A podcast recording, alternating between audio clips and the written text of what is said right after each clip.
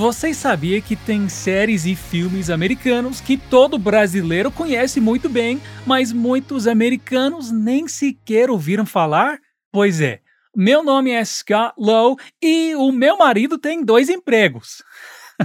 I'm just kidding. Meu nome é Scott Lowe e seja bem-vindo a mais um Culture Talks, o nosso podcast cultural aqui da Fluency Academy. And today, as you can probably imagine, a gente vai tentar entender juntos por que algumas séries e filmes fizeram um sucesso tão estrondoso no Brasil, enquanto no seu país de origem, aqui nos Estados Unidos, nem ficaram muito conhecidos assim. Ou pior, ficaram conhecidos por serem muito criticados. A gente vai começar forte com um filme que foi quase canonizado aí no Brasil. A história de dois agentes do FBI que se disfarçam de mulheres para solucionar um crime, mas acabam virando melhores amigas de um grupo de patricinhas. Acho que já sabe de qual filme eu tô falando, né? Não? Então eu vou te dar mais uma dica.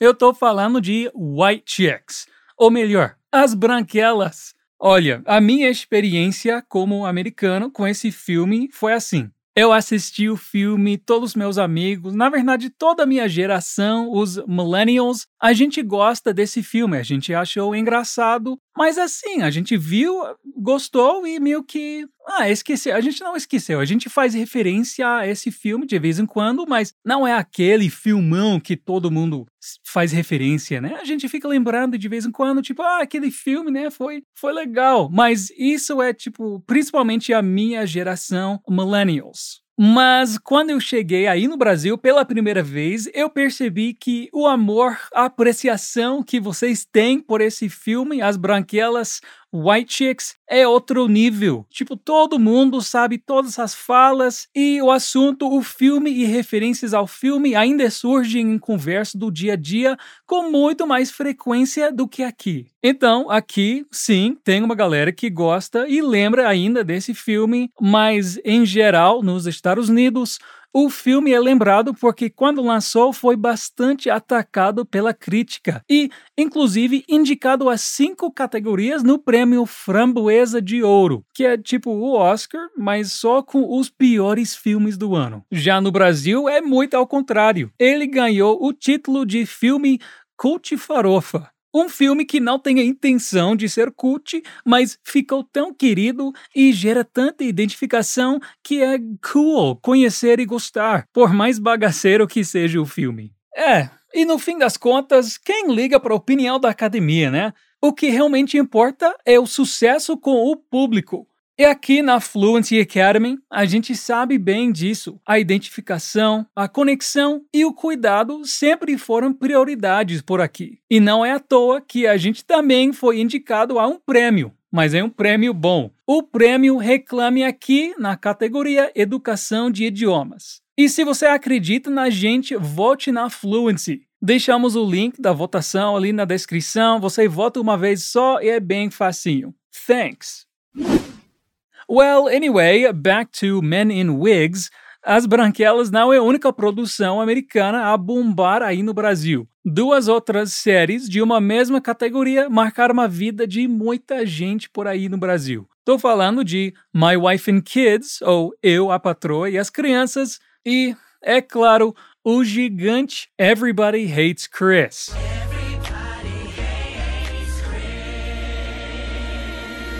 Todo mundo odeia o Chris. Conhecidas como Black Sitcoms, que inclusive é um termo legal, sitcom, que é a abreviação de Situation Comedy, e pode ser definido como a television series that involves a continuing cast of characters in a succession of comedic circumstances. Séries como Friends, How I Met Your Mother, The Office e outras. Mas as black sitcoms, em especial, contam uma realidade de famílias negras nos Estados Unidos e começou com uma série chamada The Cosby Show. e se popularizou com essas outras que vocês conhecem bem. Todo mundo deu Chris, Eu a Patroa as Crianças e Um Maluco no Pedaço, The Fresh Prince of Bel-Air.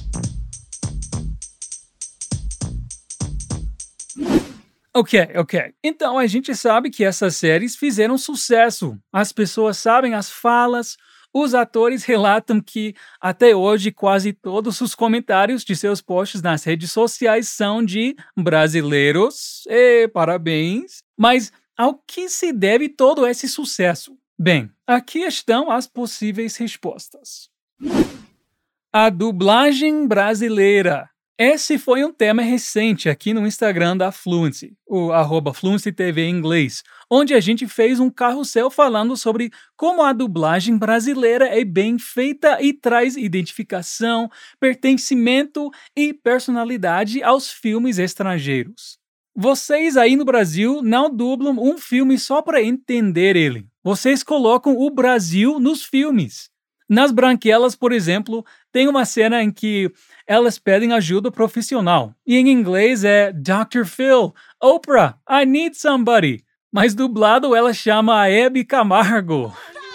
Deixa eu ver se descola alguém pra te ajudar. Uma ajuda profissional, você precisa se curar, doentinha. Tá bem, eu espero. Hebe Camargo, Gracinha, me ajuda, por favor. Motivo número 2. O Brasil ama sátiras faz parte do humor do brasileiro tirar sarro de tudo. E um gênero que dá super certo aqui são as sátiras. No fim das contas, as branquelas nada mais é do que uma sátira à burguesia. Não precisa quebrar muita cabeça para entender. E você vai rir muito mais do que pensar na crítica social. E justamente por isso que funciona. As Branquelas satiriza uma realidade distante da maioria dos brasileiros, enquanto as black sitcoms retratam com humor e leveza uma realidade bem mais próxima.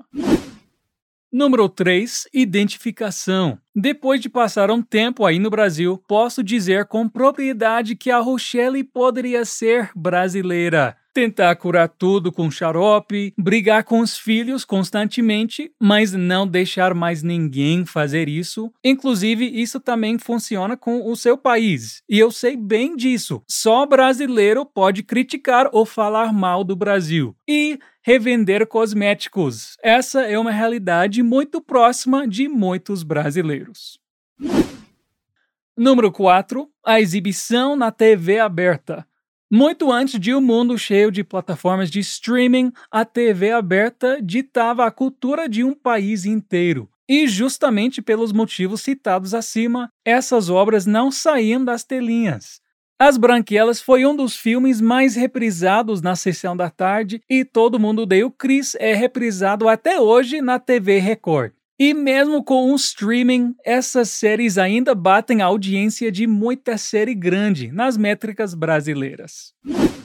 E por fim, os memes e frases de efeito. Ninguém saberia as falas de cor se elas não fossem extremamente memoráveis e aplicáveis em situações do dia a dia. O brasileiro, talvez mais do que qualquer outra nacionalidade, ama um meme. Inclusive na série de mini documentários do BuzzFeed, I Accidentally Became a Meme, na qual eles convidam as pessoas que viralizaram como memes na internet e perguntam como isso impactou a vida delas. A maioria diz que uma das mudanças foi um número muito grande de brasileiros em suas redes sociais. Enfim, quem não ama frases de efeito, né? Well, that is it for today, guys. Agora até me deu uma vontade de assistir essas séries dubladas. Olha, não esquece que você pode ter acesso a muitos outros conteúdos e aulas no nosso portal fluencytv.com e ainda se inscrever na nossa lista de espera do curso completo de inglês da Fluency Academy. Corre lá, porque você nem precisa ter dois empregos para fazer isso. All right, I'll talk to you next time. Peace out.